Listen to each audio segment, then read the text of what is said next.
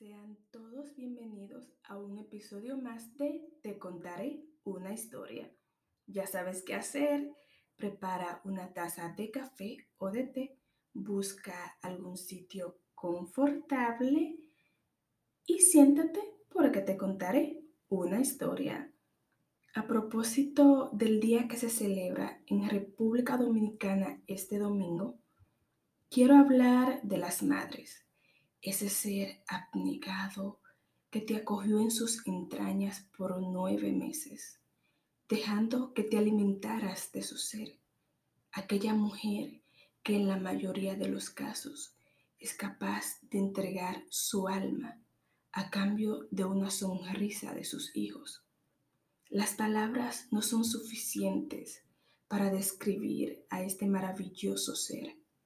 Así que a continuación les leeré una historia de mi autoría y que pienso que se acerca mucho a la manera de actuar de este maravilloso ser.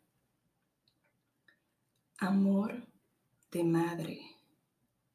Suedro, frontera entre Liberia y Costa de Marfil. El 4 de agosto de 1998 Liberia declaró una alerta de emergencia nacional a causa de una mortal y altamente contagiosa enfermedad. Cientos de personas morían al día. Muchos valientes intentaban escapar por la frontera para así llegar a Costa de Marfil y librarse de una muerte lenta y en extremo dolorosa. Sin embargo, el viaje estaba colmado de pesadumbre y muchos se desplomaban sobre la carretera, incapaces de continuar. Malaika, una mujer de 40 años, se embarcó en esta travesía junto a sus dos pequeños, Yasir de 11 años y Sunduri de 2. Abandonaron su casa en la madrugada de un domingo, dejando atrás su vida en Suedro. Para ella lo único importante en ese momento era el futuro de sus hijos, Caminaron bajo el sol ardiente hasta la noche del mismo día. El agotamiento físico y el hambre los obligó a detenerse y descansar.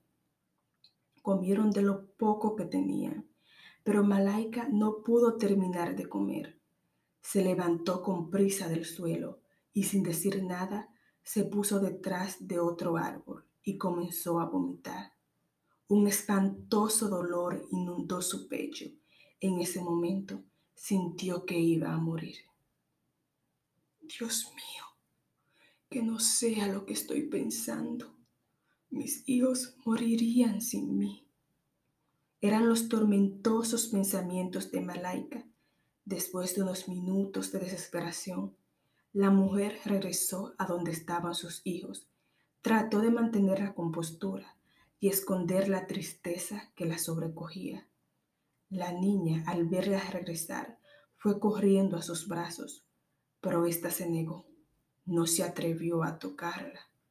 Tomó el pañuelo que traía en la cabeza, lo colocó alrededor de su boca y se sentó con sus hijos a una distancia prudente para no infectarlos. Ella los miraba de forma tan tierna y amorosa. Malaika los miraba y no dejaba de pensar en qué sería de ellos cuando ella ya no estuviera. Cuando la niña ya se encontraba dormida, llamó a Yasir y al ver que éste se acercó mucho a ella, lo hizo retroceder unos pasos y luego habló. Yasir, me estoy muriendo. Por eso deben irse solos y dejarme aquí. Podría infectarlos y si eso llega a suceder, no me lo perdonarían nunca, dijo Malaika con su suave y dulce voz. El niño se quedó mirándola a los ojos sin decir nada, aunque ella no esperaba que lo hiciera. Por eso continuó diciendo, me he estado sintiendo mal mucho antes de salir de casa pero no había querido aceptar que estoy infectada. ¿Cómo aceptas que dejarás a tus hijos huérfanos. Yasir, por favor, mañana muy temprano, vete con tu hermana y crucen la frontera sin mí. Estoy segura de que al otro lado le estarán refugio. El niño seguía mirando a su madre, sin embargo, poco a poco sus ojos se fueron llenando de lágrimas, hasta que no las pudo contener más, y éstas cayeron desparramadas por sus mejillas de chocolate. Su madre al verlo no lloró. Sabía que en ese momento era lo correcto. Pero cuando Yacir la abrazó, no fue capaz de contenerse. Rompió en llanto al mismo tiempo en que se fundía en un abrazo con su retoño. Cuida mucho a tu hermana, por favor. Y diciendo esto, la mujer soltó al niño. Casi al amanecer, Yasir comenzó a escuchar unos quejidos. Se levantó y pudo ver a su madre tirada, sufriendo las consecuencias de esa cruel enfermedad. El niño corrió hacia donde estaba ella. La pobre mujer se encontraba cubierta por vómito y heces fecales. Cuando cuánto estaba sufriendo la desventurada madre, pero aún así reunió fuerzas para decirle algo al niño. No te acerques, puedo contagiarte. No sería capaz de perdonarme si tú pasaras por este inhumano sufrimiento. Malaika continuó vomitando, pero ya todo era sangre. El muchacho tomó entre sus pequeñas manos el rostro de su madre y destrozado le dijo, No mires sin ti, mamá. Si tú eres capaz de dar la vida por mí y Sunduri, nosotros igual la daremos por ti. El niño fue corriendo y buscó un trapo viejo y agua, limpió a su madre con el paño mojado y luego le dio de beber. Yasir se quedó toda la mañana cuidando a su madre, limpiándola cada vez que vomitaba o le daba diarrea. Al mismo tiempo, tenía que mantener a su hermana alejada para evitar que se contagiase.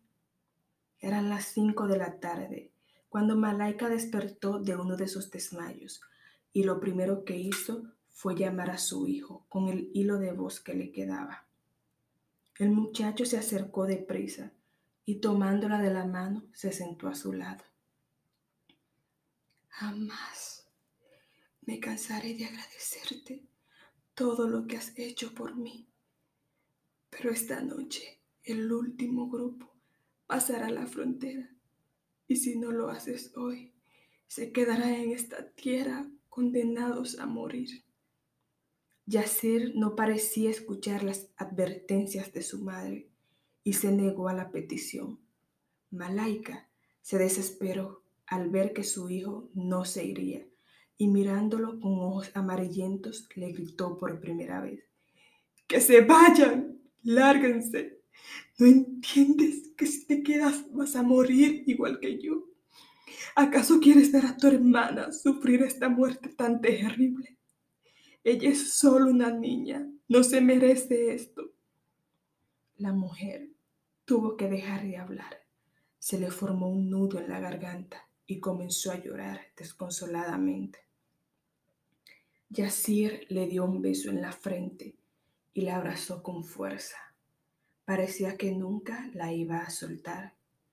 Malaika, sabiendo que su hijo no la dejaría, lo mandó a buscar una de las mochilas que habían traído en su viaje.